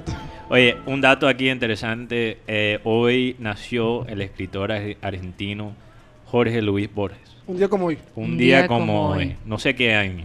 Hay Pero- dos cosas también que Guti Mm. tiene un día pero, como hoy. Pero rápidamente, y, eh, obviamente todo el mundo conoce a, a Jorge Luis Borges, Sí. pero lo especial de él es que él trajo eh, como una... Él era realmente una alma científico y tra- trajo como esa manera de pensar a la literatura. Y hay algo aquí que él dijo, una frase de él, Jorge Luis nunca ganó un premio Nobel. eh, no estoy completamente Estoy seguro. casi segura, murió sin Y, y ganar le el dio, premio. le dio rabia que Gabo lo ganó. Sí. Sí, le dio rabia. Él creí, él decía que debió habérselo ganado Sí. él. Y Ahora- nunca se lo dieron, ¿no? Y, y obviamente él es el... el- Si quieres pregúntaselo a Google. Ok, Google. Ganó Jorge Luis Borges un premio Nobel. Disculpa, no te entendí. Bueno, eh, lo dejamos así. Una frase aquí de él rápidamente. Que, Eh, que no. Si viéramos realmente el universo, tal vez lo entenderíamos. Y me parece una frase interesante. Bueno, Guti, si tienes ahí... Yo datos. tengo dos efemérides musicales. Ajá. Bueno, empiezo con la primera que es la muerte de Pedro Azael. ¿Quién es Pedro Azael? El hombre que compuso Mi Libertad, canción que hizo famosa Frankie Ruiz, luego de ser condenado por cuatro años por golpear a un agente en, en un avión. Y canciones, el hombre en Panamá ha sido día de luto nacional por la muerte de este gran cantante que tuvo un golpe en su cabeza, una fractura cerebral y el hombre falleció. Fíjate, no, en efecto Jorge Luis Borges no ganó el premio Nobel. Sí. Y la segunda, Yo, yo recuerdo esa historia que le dio rabia que Le dio Gabo- rabia que Gabo ganó. Yo me acuerdo. Yo le, le quería mucho a Jorge Luis Borges, me gustó su trabajo, pero después que se puso en contra de Gabo, como que No, perdí. y- y- no, y- no- no había necesidad. Su la- política-. Él, él casi lo gana, él casi lo gana en el 67, si no estoy mal. Casi Sí. lo gana y, y- y lo que pasa es que su- la parte política de él sigue siendo controversial. Pero eso es un tema Aparte. aparte, sí, sí. y la segunda, Mm. Mm. hace 15 años falleció una de las grandes promesas del vallenato moderno. Se titula el, el Rey de la Nueva Ola. Él es hijo de Miguel Morales y Nevis Troya, Caled Morales, cantante que murió a los, murió a los 21 años. Oye, ¿no hubo una novela de, de Claro, los Morales. que. Victorino no estaba allí. Claro, es que de- De, Claro. esa novela fue la que él habló del personaje que le había Claro. marcado la vida. Bueno, Sí. Khaled muere en un accidente que estaba con su hermano Kanner, sí. Keiner, perdón, y el accidente Khaled pierde la vida. Canciones como Vivo en el limbo, Sombra de mi alma, Me la juego toda, canciones que dejaron la marca de Khaled Morales en el mundo. Es más, hasta un cantante como Nicky Jam cantó la canción de Millón a Cero en su versión. Así que hoy Oye, ¿será que Google la puede poner? Si tú se la pides. Ok, Una de las ¿cómo, cómo se llama? Ok, Google, canción de Khaled Morales, Vivo en el limbo. Disculpa, no te entendí. ¿Verdad, Google? Oye, yo no sé qué le pasa a Lo, lo Google. siento, dame un aguardiente y de pronto la pongo. Bueno, Google, pues, está entonces- poniendo exigente. Dios mío, oye, yo, yo no sé qué vamos a hacer Bueno, con Google. Vamos a tener por- que cambiar a Alexa. Y para recordar, contaba una historia, Pipe Peláez, que sí también es conocido, que él entra al mundo del vallenato porque Khaled Morales muere. Entonces, para llenar ese vacío, entra Felipe Peláez. Y un comentario muy personal es que si Khaled estuviese vivo, personajes como Silvestre Dangón, Peter Manjarres no tuvieran el- ese, ese mismo auge que tiene un Khaled Morales. Claro, Así claro. que, bueno, paz en la tumba Adhiero de, de totalmente Khaled. ese comentario. Tía Cari. Hay, hay que poner su música esta semana. Dame un segundo, Yeyito. Un minuto más, Yeyito. Algo- está, pero... Joan dijo algo. Sí, ¿qué dijiste, Joan? Que adhiero totalmente al comentario de Guti. Mm. Fíjate, yo no... es- vi, vi la novela, parte de la novela, pero no seguí la carrera de Caleb. No, no demoró mucho, fueron dos, tres años. El hombre, el hombre murió siendo médico. Tenía dos niñas, dos niños, perdón, Catri, Catrina Liet y Samuel Miguel. Samuel Miguel participó en un programa um, reality Ajá. y Catrina Liet es una chica que tiene un, tiene un tremendo vozarrón. Ella, yo la sigo en redes, la verdad, es una persona que cuando le preguntan por su padre dice, no tuve la oportunidad de vivirlo mucho, pero cada día que pasa mi vida, más lo quiero. Entonces, el Oye, y, y el caso de- del hijo de, de Diomedes Díaz, Martín Elías. Martín Elías, que, que están tratando de, bueno, están acusando a la persona que iba manejando, que ocasionó el accidente, y además de eso están acusando a la gente que lo atendió, Sí, al, que al- al puesto, al puesto de salud. Entonces, eh, la cosa está complicada. En algún momento eh, se consideró sacar los restos de, de Martín Elías para ser examinado, pero bueno, parece que eso no va a ser necesario. Pero la cosa está, Pero- está bastante pero ¿sabes difícil. qué es lo duro de esto? Y esto- con esto termino el comentario. Es que grandes prospectos del Vallenato se han muerto en, en accidentes. Óyeme, sí. Calet- Incluso la, Calet, la muere chica esta, Patricia Terán, Patricia Terán, sí. Martín Elías. Que también hicieron novela de ella De también. todos han Así hecho. es. Es. más, les cuento que Caracol está haciendo, Caracol está haciendo una novela de, de Martín Elías, sino que no la han posado acá en Colombia, pero están haciéndola. En Ecuador se está viendo y con muy buen. Ah, fíjate. Bueno, vamos a ver qué pasa. A ver, Llamaron a, llamaron a Edgar para esa novela, ¿no? No, No, no, no No, creo. No creo. no, que yo sepa, no. Yeyito creo que no va a Yeyito, cortar ¿qué aquí. nos vas a decir, Yeyito? Que tú eres nuestra ya es conciencia. momento de ir a comercial time. Bueno, sí. Bueno, comercial entre comillas para la Sí. parte digital, pero para Sistema Cardenal nos tenemos que despedir. Así que. Mateo, sí. Así que Mateo, eh, ¿por dónde nos pueden seguir de, Sí, sí. de sí. manera digital? Seguimos con eh, temas muy interesantes. Tengo ahí unos datos de béisbol, incluyendo uno local que hizo noticias internacional eh, sobre el ahora expresidente de Caimanes de Barranquilla. Y bueno, eh, Joan, mantente allí con nosotros. Eh, seguimos con programasatélite.com. Eh, también Abel González, eh, satélite en Facebook y la plataforma de radio digital TuneIn. Y estamos como podcast en Spotify, que es la grabación del programa. Así es, gracias Mateo. Y bueno, nos despedimos de Sistema Cardenal. Recuerden que estamos de lunes a viernes de 1 y 30 a 2 y 30. Muchas gracias y nos vemos mañana. Continuamos en programa satélite ya 100% digital. Es una media hora sin reservas y sin límite, voy a decirle así. Sin límite porque nosotros a veces nos extendemos. Está- Estabas diciendo que podemos hablar Pero por eso no, dos signi- horas. no, eso no significa Ah, que, que- Entonces que sí hay no. límite. hay límite, pero sin límite. Nosotros decidimos. Hay límites sin límites. Sí, sí. Nosotros Green decidimos. flag. Oigan, eh, algo les iba a decir y ahora se me, se me escapó. A mí también. Oh, producción, cuidado con el retorno, porque casi me. aquí me- Entonces sí hay límite. Casi te parto. sí, ca- casi me parten aquí. No sé, los El límite. El límite, de los oídos. El tímpano. Oye, me- de, de verdad que se me olvidó lo que iba a decir. ¿Qué, qué Bueno, cosa? está bien, entonces entro con béisbol mientras que. ¿Viste, ¿Viste que sí hay límite?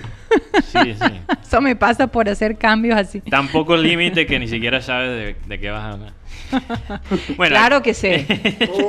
claro que sé. No, no, te- Respeta, te- Mateo. eh, te estoy, te estoy mamando gallo. estoy mamando- no quiero que me, aquí me tiren pudín al aire. Ay, Dios Que mío. me den pudín. Te quedé esperando. Sí, eh, mira, entonces esto es lo que pasó Mm. con Caimanes de Barranquilla. Eh, el querido presidente, bueno, ahora expresidente de Bueno, Caimanes no de- tan querido por mucha gente. Bueno, ahora no es tan querido por la gente de Montería, Ajá. pero José de Castro eh, dijo en un, en un video de la liga No, hombre, no te creo. con dos moderadores. Dijo al aire, era un, un video del el YouTube, el canal de YouTube de la liga, si no estoy mal. Dijo que básicamente que los fanáticos de Barranquilla no eran como los fanáticos de Montería, que eran más cultos. Y, y, y, y, los moderadores se quedaron una, una, ella se echó a reír, no sabía qué decir, porque ni siquiera tenía que ver con la pregunta. Le estaban preguntando otra vaina y él empieza a comparar a los fanáticos de o Barranquilla sea, tuvo como un lapso ahí y extraño. Montería. Y mira, ¿Será que la cuarentena le ha afectado? No sé. yo, yo, yo nunca he ido a un partido de béisbol en Montería, entonces yo no voy a opinar sobre los fanáticos de Montería. Ahora, yo sí he escuchado que son unos fanáticos muy, muy fieles. Que ese estadio se A llena... propósito, estamos viendo en la parte de atrás el estadio. Ah, de- de. El estadio de Montería se llena para todos los partidos. Que eso me parece increíble. Ahora, ¿cómo es el ambiente en el estadio? No puedo comentar sobre eso. He escuchado cosas positivas, negativas, pero yo no voy a basar mi opinión en lo que ha dicho otra gente. Que todo el mundo tiene su, ajá, sus intereses ahí. Pero eh, lo que sí puedo decir es que el, el- el fanático de béisbol Ujú. en los partidos que yo he ido al Rentería, en efecto, es bastante culto. Yo he escuchado muy pocos eh, insultos y vulgaridades en ese. eh, Es un ambiente bastante positivo. No, y la gente cuida el estadio y no Y- permiten que monten los pies en las otras sillas. Sí, y- eh, eh, son o sea, muy- hay, hay- Bueno, una vez yo estaba, Guti estaba conmigo, yo estaba Hay cultura, hay cultura. Hay cultura. Hay cultura. Yo estaba con, eh, con Guti en un partido de titanes y por un momento puse los pies en una, una mujer que, que estaba ahí al lado, una señora. un árbitro de... Ella, ella casi me zampa un coquetazo. Solo, baje los pies. Era una, era una umpire, era una umpire. ella tenía sus dos hijos ahí y casi me, me, me Óyeme, da con pero la, me parece con- muy con bien. la correa. Y fue por un segundo. Fue por un segundo que puse los pies. Pero bueno, entonces lo que, lo que digo es que de lo que yo he visto, los fanáticos en, en el Edgar Rentería son bastante respetuosos. Pero ¿por qué tienes que destacar eso bajándole la caña? ¿Cuál fue la pregunta? A otra primero que afición, a otra afición. ¿Cuál fue la pregunta primero que todo? Ni- ¿Y qué ganó recuerdo- con eso? ¿Qué No ganó recuerdo. con eso? Que, que el equipo Leones, puesto, el sí. equipo Leones sacó un comunicado hablando de, la, de Montería. Es como si aquí, hablando del fútbol, dijeran que en Barranquilla somos bien vulgares para defender otra ciudad. E- Y yo te digo algo, Guti, no es como antes. Mira, Barranquilla tiene más que suficiente para nosotros estar orgullosos de nuestra ciudad sin bajarle la caña a otras ciudades, Totalmente. sin bajarle la caña a otras partes de la costa, especialmente cuando la Liga del Béisbol Es la costa. e- es la costa y debe estar unida. Deberíamos estar contentos No, y que hay como fanáticos ciudad. Barranquilla superamos eh, la crisis que Ajá. tuvimos hace unos meses atrás con el COVID. Sí. Hemos, eh, somos una de las ciudades con más potencial para inversión. Eso, eso- Sí. eso estaba leyendo. Eh, en fin. Y podemos Y no solo a nivel suramericano, en general, a Mira, nivel mundial. obviamente hay, Y se también- vive bacano. hay todavía muchas Y se cosas vive muy chévere. que hay que criticar constructu- constructivamente, perdón, casi se me fue la lengua gringa, constructivamente. Ajá. Hay que hay cosas que, que faltan, muchas, muchas cosas. Sí, pero, claro. pero las cosas buenas de nosotros lo podemos resaltar sin bajarle la caña a otras ciudades. ¿Y, y qué pasa? Entonces ahora, por José de Castro decir eso Sí, públicamente, sí. en una zona que debería ser neutral, que es el canal de la liga, ahora todas las otras ciudades de la costa nos está dando a nosotros duro por la cabeza. Están buscando cualquier excusa para criticar ahora a los barranquilleros, para defender a Montería. Incluso ahora hay personas que han salido, y, y por eso quería que Joan se quedara con nosotros, que han salido a criticar a los fanáticos del Junior, cuando eh, es un deporte completamente diferente. Pero Pero, pero eh, eh, o sea, la actitud de este señor sí, dio paso. dio paso para todo este malestar. Exacto. Y ahora... ya, hay- ya de por sí a Barranquilla le tienen su, su rasquiñita, ¿no? Porque Exacto. Y, y- Tirria, ciudad. Y, y lo que da lo que da todavía más vergüenza es que ahora esa noticia se ha vuelto una noticia internacional. Se ha visto en otros países No, Caribe, y- en y- otros países que Y siguen el por otro lado, Mateo, él, no vamos a mencionarlo, pero su hermano y su papá son personas muy queridas en la ciudad y a nivel nacional, Estaba internacional. Entonces, Yo un no poquito sé, complicado. Ese, ese comentario me suena a una persona que no y sana. No sabemos. No vamos a, No, no, yo lo, lo- lo voy a a lanzar juicio. La verdad es que es, es doloroso porque No sé qué le pasó al hombre, que la hay- verdad. además, como dices, la pregunta no iba ni por ahí. Pero tú no y, sabes que a todavía, y todavía peor sabiendo que todos los equipos van a estar en nuestro estadio en la burbuja. Imagínate. Y, semejante comentario. No, ya, ya, ya puso el, tono un poquito. Yo espero que eso, Mm. le- a él lo despidieron, ¿no? Si le despidieron. Y yo te digo algo. Ya, eh, yo creo que con eso pues, se puede calmar los ánimos, ¿no? Que Eso no va a se ca- vaya a explotar la burbuja. Y, y podría, podría ser algo positivo, porque yo te digo algo. Porque yo fui a partidos de Caimanes y fui a partidos de Gigantes en el estadio de Orientería. Y Gigantes, a pesar de ser el equipo más, eh, más nuevo, se le estaba pasando a, a Caimanes en, en la cantidad de la organización o- incluso. organización. Porque tengo entendido que cada equipo maneja eh, La parte logística. la parte logística cuando Exacto. sus equipos van a jugar. Están de, de visitante. Exacto. Eh, perdón, de local. de local. Mismo, mismo estadio, pero con equipos diferentes de logística. Tienes Sí. toda la razón. Y, y cuando yo estaba en los partidos de gigantes, se llenaba más, había más ambiente, las cosas estaban más organizadas. Gigantes ha hecho un tremendo trabajo de, de también alcanzar a las mujeres. Vi muchas más mujeres. en- Llevando a sus de- hijos. Llevando sus, hi- sus hijos en la parte digital. Sí. Entonces, la verdad es que quizás... No, y es que el béisbol se presta para ir en familia, ¿no? No- crear un ambiente chévere. Exacto, y no quiero faltarle el, el respeto a, a José de Castro, pero yo creo que quizás lo positivo que puede salir de esto es que alguien puede llegar al equipo y meterle ideas nuevas. Bueno, vamos a ver qué pasa, pero es que eh, a lo mejor la cuarentena, mira, en, la cuarentena pasan muchas cosas. Hay esta historia que estaba leyendo de este señor que, bueno, eh, él decía que él tomaba cada vez que salía, pero a raíz de la cuarentena se dio cuenta que está hecho un alcohólico, que todos los días son viernes. Entonces, eh, eh, está realmente aterrorizado porque dice que no puede pasar un día sin tomarse un trago. Y simplemente que la cuarentena ha aumentado o ha, em- eh, o ha mejorado o ha empeorado ciertas situaciones en nuestras vidas, ¿no? Eh, si tú- a ti te gustaba tomarte tus tragos el fin de semana y, de pronto eh, no te habías dado cuenta, pero ya estaba como, como un poco fuera de control, pero no te dabas cuenta porque lo hacías con tus amigos y, y tú sabes, de una manera informal, pero cuando ya empiezas a hacerlo en casa y solo, sin ninguna rumba y sin nada, entonces ya la cosa se puede complicar. Y mucha gente está pasando por ese momento, porque Eso, el estrés de estar encerrado, eh, la ausencia de, de algunas personas en tu vida, en fin, la soledad se presta para ese tipo de, de, de, de- de- ¿cómo diríamos? De, Sí.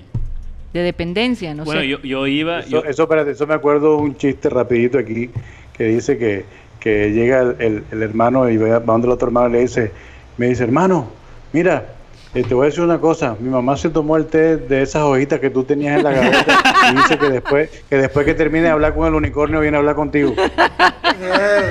¿De qué eran las hojitas? de coca.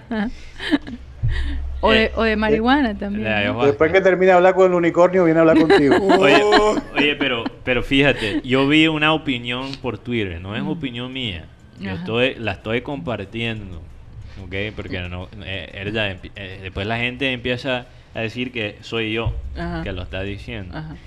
Vi un tweet que decía, oye, ¿por qué es que los alcohólicos es medio normal, medio normalizado en la sociedad, pero a los marihuana, los marihuaneros le dan duro? Le llaman burro. No es, le- no es los marihuaneros anónimos. Ajá, los- no hay marihuaneros anónimos, no hay... Y, y si tú eres un marihuanero, eh, es verdad, Oye, aquí y- te y- levantan y- y a, pa- cuando a patadas. Tú estás con unos tragos de más, hay gente que se pone pesada y cambia la personalidad y de todo. Hay gente que se pone más alegre, eh, Sí. chistoso, pero hay gente que es todo lo contrario, Violento, se ponen violentos. eh, Eh, en Con fin. tres, tres porritas ahí estás tranquilo, no te vas a meter con nadie. Te queda la risueña. pero- Dice, yo, yo prefiero ser un borracho conocido que un alcohólico anónimo. No, lo, el único, lo único afectado eh, eh, por los marihuaneros son los que venden comida. Que entran ahí con los monchis a, a comer en mitad del, restaurante. Por eso dicen que, por, ej- por eso aquí producción se queda con la duda. Dicen, oye, Gusti, tú comes bastante. Tú comes bastante. No, Pero hay no gente que- perdona un arroz de payaso. No se lo perdonan. Pero Oye, hay gente pero con perdóname, metabolismo Perdóname, rápido. Mateo, tú también comes bastante. No, ya, ya no como No, tanto. Bastante arroz de payaso. déjame decir. Arroz de payaso. Eso no significa falta. nada. eso no No, hay gente que tiene met- metabolismo rápido. Ah, Iván, hace una falta ese arroz de payaso. Un arro- un arrocito de Eh, payaso. ¿A qué le llaman el, arroz de payaso? Arroz de lisa Ajá. con salsa de tomate. Arroz de payaso. No, y mucho tiempo que no. Hace no- no Pero tú sabes por qué se llama arroz de payaso, ¿no? No. Fíjate. Eh, Uti, ¿tú sabes por qué el, origen de la palabra arroz de payaso? De pronto Tox y Benji conocen el, el por qué el nombre del arroz Echa de el cuento, echa el Echa cuento. porque- Col- Porque es blanco con rojo, como la cara de un No, payaso. sino que acuérdate que ese arroz es amarillo. Ah, amarillo. Entonces te lo sirven en una hoja, una hoja de bijao. Ajá. Verde. Entonces, al comértelo no te dan cubierto, sino que te lo comes así directamente de la hoja y te queda todo alrededor de la boca amarilla. Ah, Por eso es Entonces de quedas con boca de payaso. Y quedas con boca de payaso. Ahora entiendo. Mateo, ese es algo que no has probado. Una de las cosas que tenemos que probar. Y el chipi chipi tampoco lo has, lo has comido. Arroz de chipi chipi, ¿no? Chipi chipi sí lo he comido. Arroz- Y el hace- mote hace- queso ya también. No, mote de queso no. Y el- Uh. Es que a él no le gusta el queso, No, entonces no es estamos que graves. no me gusta el queso. Es que el, gu- el, el queso Y tú no son es, es- amigos. Es lo, opuesto, es lo opuesto. el totumazo. Yo no le Ese- caigo ese- bien al ese- queso. ese Es el que hace falta, el totumazo. El totumazo sí me falta. A- hablando de totumazo, un saludo para un oyente que está sintonizado, eh, José Marengo, que dice, Herda, Karina le dio duro a Mateo, come bastante. Me está, me está sacando todos los trapos sucios ahí. Y Marengo me debe un viaje al totumazo. Oye, sí sabré con, to- yo. con todo, ¿no? Sí, con todo, con todo. Sí sabré yo. Eh, Joan, yo vi, no sé si Joan todavía está con nosotros. Joan, tú todavía estás ahí. No, parece, No, bueno, parece que no. es que a veces Joan pone Silencia el en micrófono. silencio el micrófono, entonces Porque Joan en las redes sociales Mm. publicó el otro día que si él podría escoger un restaurante para poner en su casa, sería el Totumazo. fíjate. ¿Qué escogería, Guti? Pero yo qué escogería. ¿Cuál restaurante? Si podrías escoger un restaurante para poner ahí en tu casa, para nunca más salir a, a comer, No, está difícil. para tenerlo ahí tengo, mismo. tengo dos. Está el totumazo también. Ah, el totumazo y- también. Y está la fonda paisa. La fonda paisa. Uf, do- do- dos, me dos menús fuertes, dos menús fuertes. Una bandeja paisa, dos. Dios, eso nada más se puede comer Re- cada, cada, cada seis meses. Re- restaurante El Circo con el mejor arroz de payaso. Pero Oye, sabes que si a mí me dijeran eh, que escogiera que el mundo se va a acabar por alguna razón o que yo- te toca escoger un tipo de comida, Ajá. honestamente no sabría. Yo, ¿sabes que me iría con la comida japonesa? Comida japonesa. Yo, yo creo que... mm, joda, difícil. Porque, porque es que la comida japonesa es muy saludable. Y tiene de todo. A mí Y me- tiene de todo un poco y, y- y no te engorda, tiene todas la- las cantidades que necesitas, pero O sea, con todo y lo que me gusta la italiana y la griega y todo, a mí me, a mí me encanta... fuerte. Y la de Claro las que, flores. O sea, yo te, di- yo te confieso, 50% de la razón que yo me mudé a a Barranquilla era por la comida. O sea, la comida aquí criolla me gusta bastante. Sí. Pero, joder, si tendría que escoger, creo que la comida aquí local o la comida mexicana. Ah, ok. Ah, te vas con la mexicana. Yo creo que me voy con mexicana, Wow. porque también me- la mexicana es bastante variada. Si Sí. piensas bien. Y la- Yo, yo no podría, yo no pondría tanto un restaurante, yo pondría como un deli, así Un deli. eh, que, ven- Ah. que, que vendiera No, pero sabes, no es que pusieras todos los restaurante, sabores, sino- con las carnes, los jamones. No, y- no, y no, pero la, así, más, más delicatessen. pero la pregunta es, si te tocara escoger porque no tienes otra opción, ese, que solo puedes escoger un tipo de comida por el resto de tu vida, ¿con cuál te irías? Un solo tipo de comida. Ujú. Un solo tipo. Eh, no, yo me iría por la comida criolla entonces, porque esa es la que se vende. La Ah. criollita. Y tú, tú también. Comida criolla, la, crio- sí. la- la criolla. Sí. Aunque parece bueno, que- es que, es que yo me imagino, por ejemplo, Corrientazo, al booty. Claro que te voy a decir algo, realmente eh, nosotros podemos manejar, porque tenemos pescado, que lo podemos manejar Todos con una buena ensalada, con una ensalada de aguacate bien rica, Con yuca. con, con yuquita, que la yuca es buena, eh, papa cocida también. Por cierto, Arrocito esta semana, esta semana vamos a tener a Nancy de Lora. Ella eh, es nuestra nutricionista y hay una dieta que está dando mucho que hablar. Es una dieta que la estoy experimentando, eh, que es la de ayuno. Eh, esos Ah, periodos ayuno. largos de ayuno, comer en un periodo de horas y después ayunar. Fíjate, yo, yo Óyeme. perdí... Estoy, estoy en la segunda semana. Estás en la segunda semana. Bueno, de esa dieta vamos a hablar porque es una de las dietas eh, definitivamente que para muchas personas que tienen problemas para adelgazar es la más efectiva. Ahora, yo, yo no tengo mu- muchos problemas de, en, en adelgazar, pero yo sí llegué a un momento donde yo estaba estaba repleto, estaba repleto, estaba, tenía los cachetes bastante grandes y, y eso es grave cuando, cuando ya tienes un- una cabeza como la mía, porque se ven todavía más. Entonces yo, cuando llegué a, a- a Barranquilla todavía estaba, pero yo te digo, sin ni siquiera hacer ejercicio.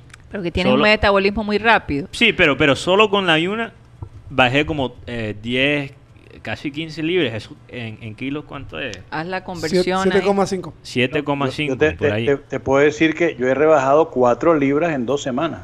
Sí. Y, y les voy a decir algo, la dieta Ujú. no rebajas rápido, pero empiezas a adelgazar en cuanto a la talla tuya, sobre todo por eso a las mujeres les gusta tanto, por entonces empiezas a adelgazar la cintura, y, No, o es sea, que es poco eso a me poco. pasó, todo me queda suelto ahora. Y, y tienes un día libre que puedes comer.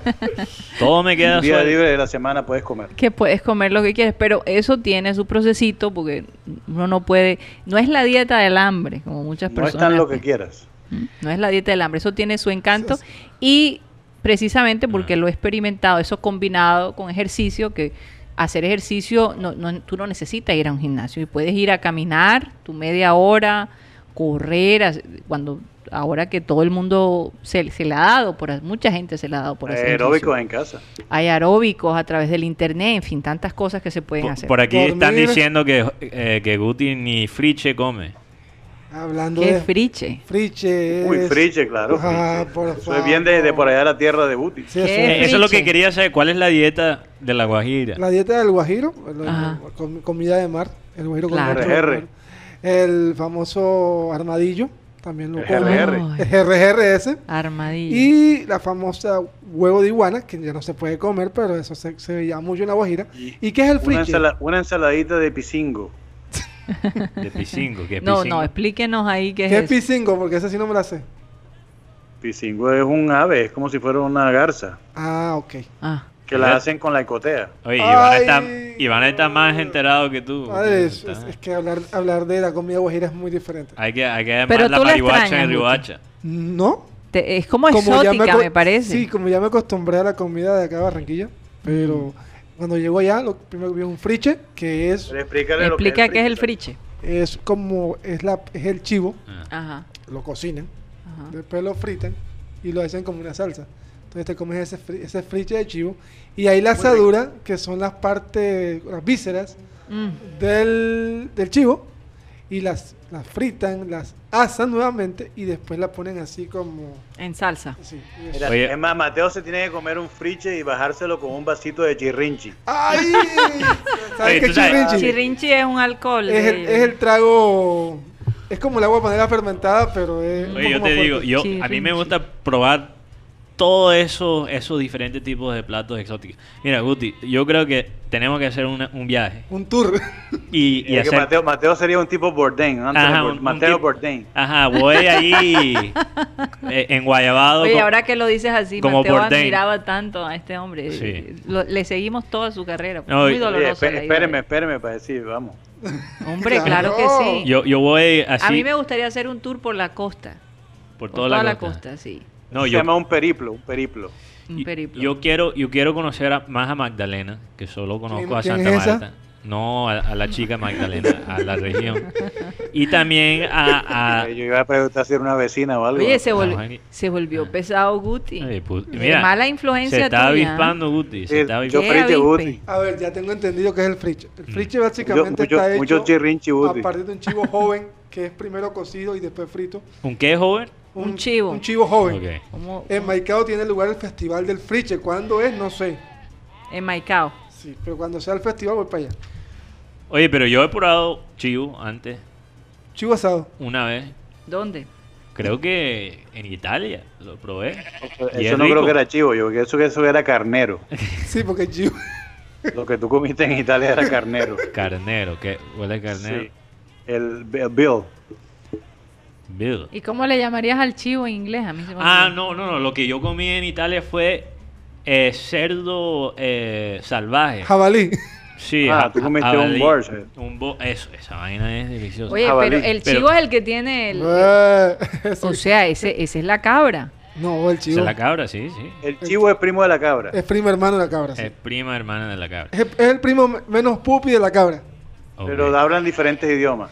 Oye, oye, pero, pero yo voy a ir en la, Gua- a la Guajira con, con Guayabo como lo hacía Bourdain, porque tú sabes que Bourdain hacía todo su programa como Guayabo. Sí, si, como si estuviera con Guayabo, un poquito. Él tenía como ese aire. pero, pero no. Porque él sufrió de alcoholismo él y había- él se, él se, Él se, se recuperó. Claro, claro. Pero, Alcoholismo y depresión. no, Sí. él, pero él tomaba en, en los, en los programas, él tomaba.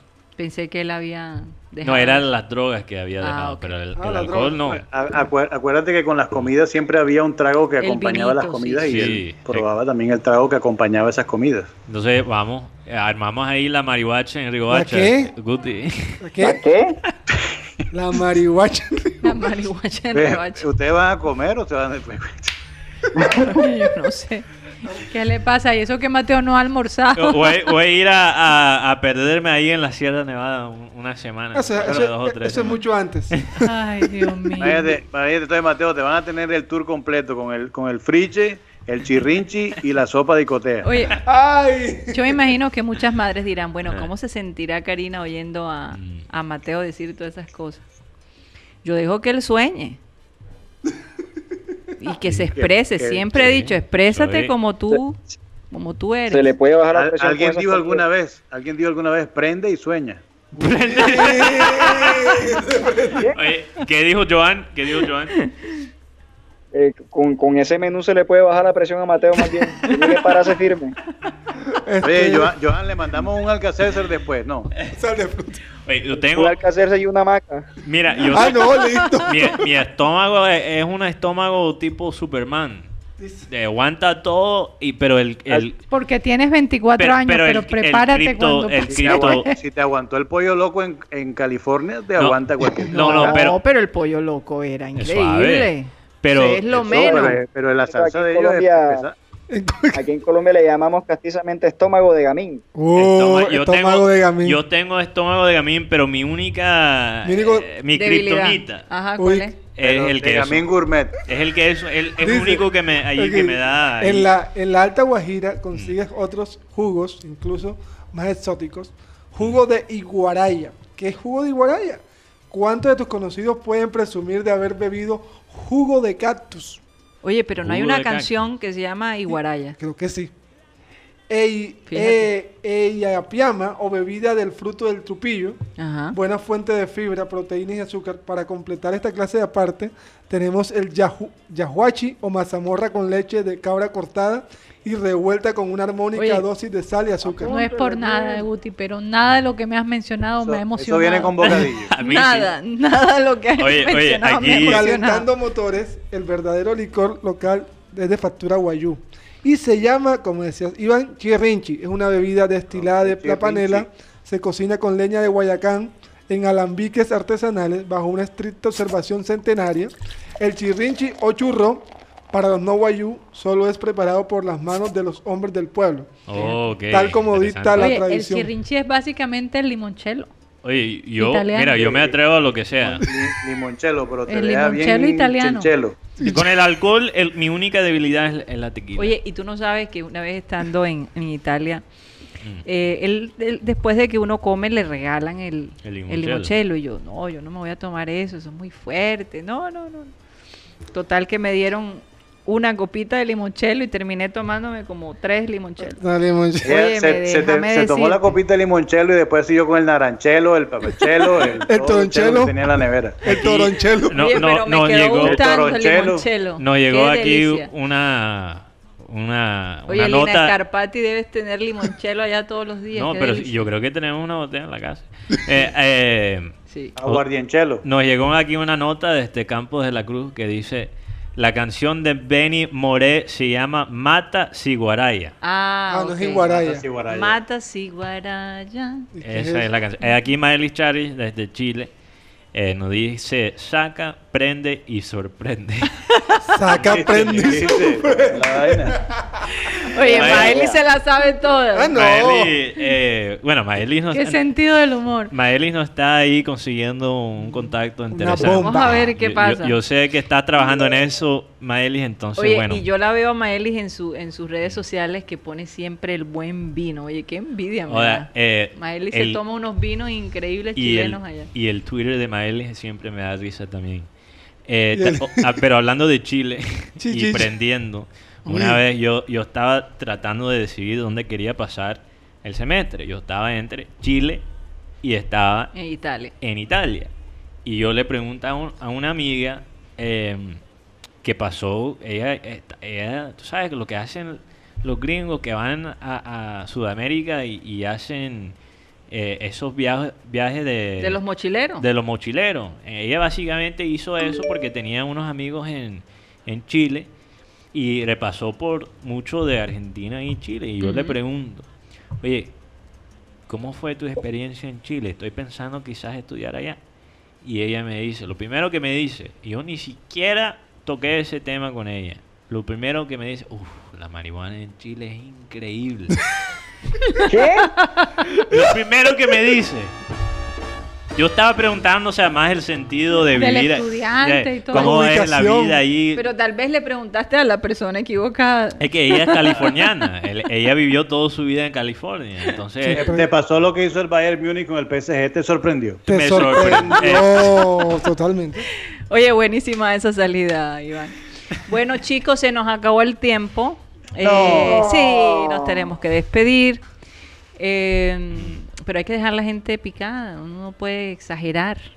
Mi padre siempre nos decía, de una manera muy inteligente, nos decía, bueno, las chicas después de una de la mañana que se quedan en la fiesta son numerito. Numerito es, eh, se prestan para cualquier Ah. cosa. Las que se van y, y- y- y dejan picadas, esas son las que las que valen la pena. Entonces, era O sea, la, Mateo, no sirvas todo el chirrinchi. Medio vaso. Entonces, a la una de la mañana, mis hermanas y yo ya, listo, nos vamos, ya no nos quedamos. O sea, mi papá nos acondicionó mentalmente que hasta la una de la mañana. Más que eso ya era pernice, realmente. Y bueno, no, no, no, no voy a decir más detalles, pero y, y eso, eso era una manera, una estrategia de, de padre, ¿no? Realmente. Sí. Porque no, no es necesariamente verdad. Era una manera de decirnos muy sutilmente, tienen permiso hasta la una. ¿Verdad? era, era manipulación ahí psicológica. Eh, sí, puede ser.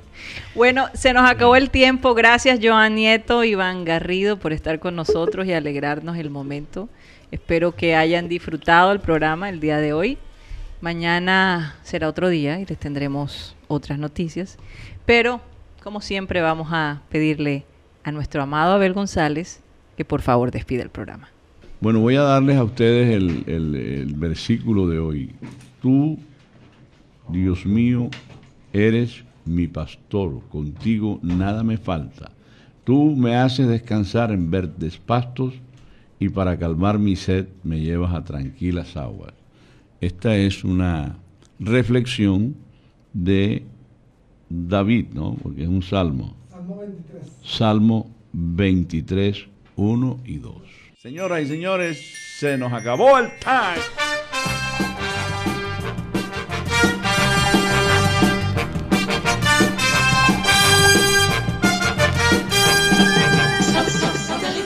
Satellite, satellite, satellite.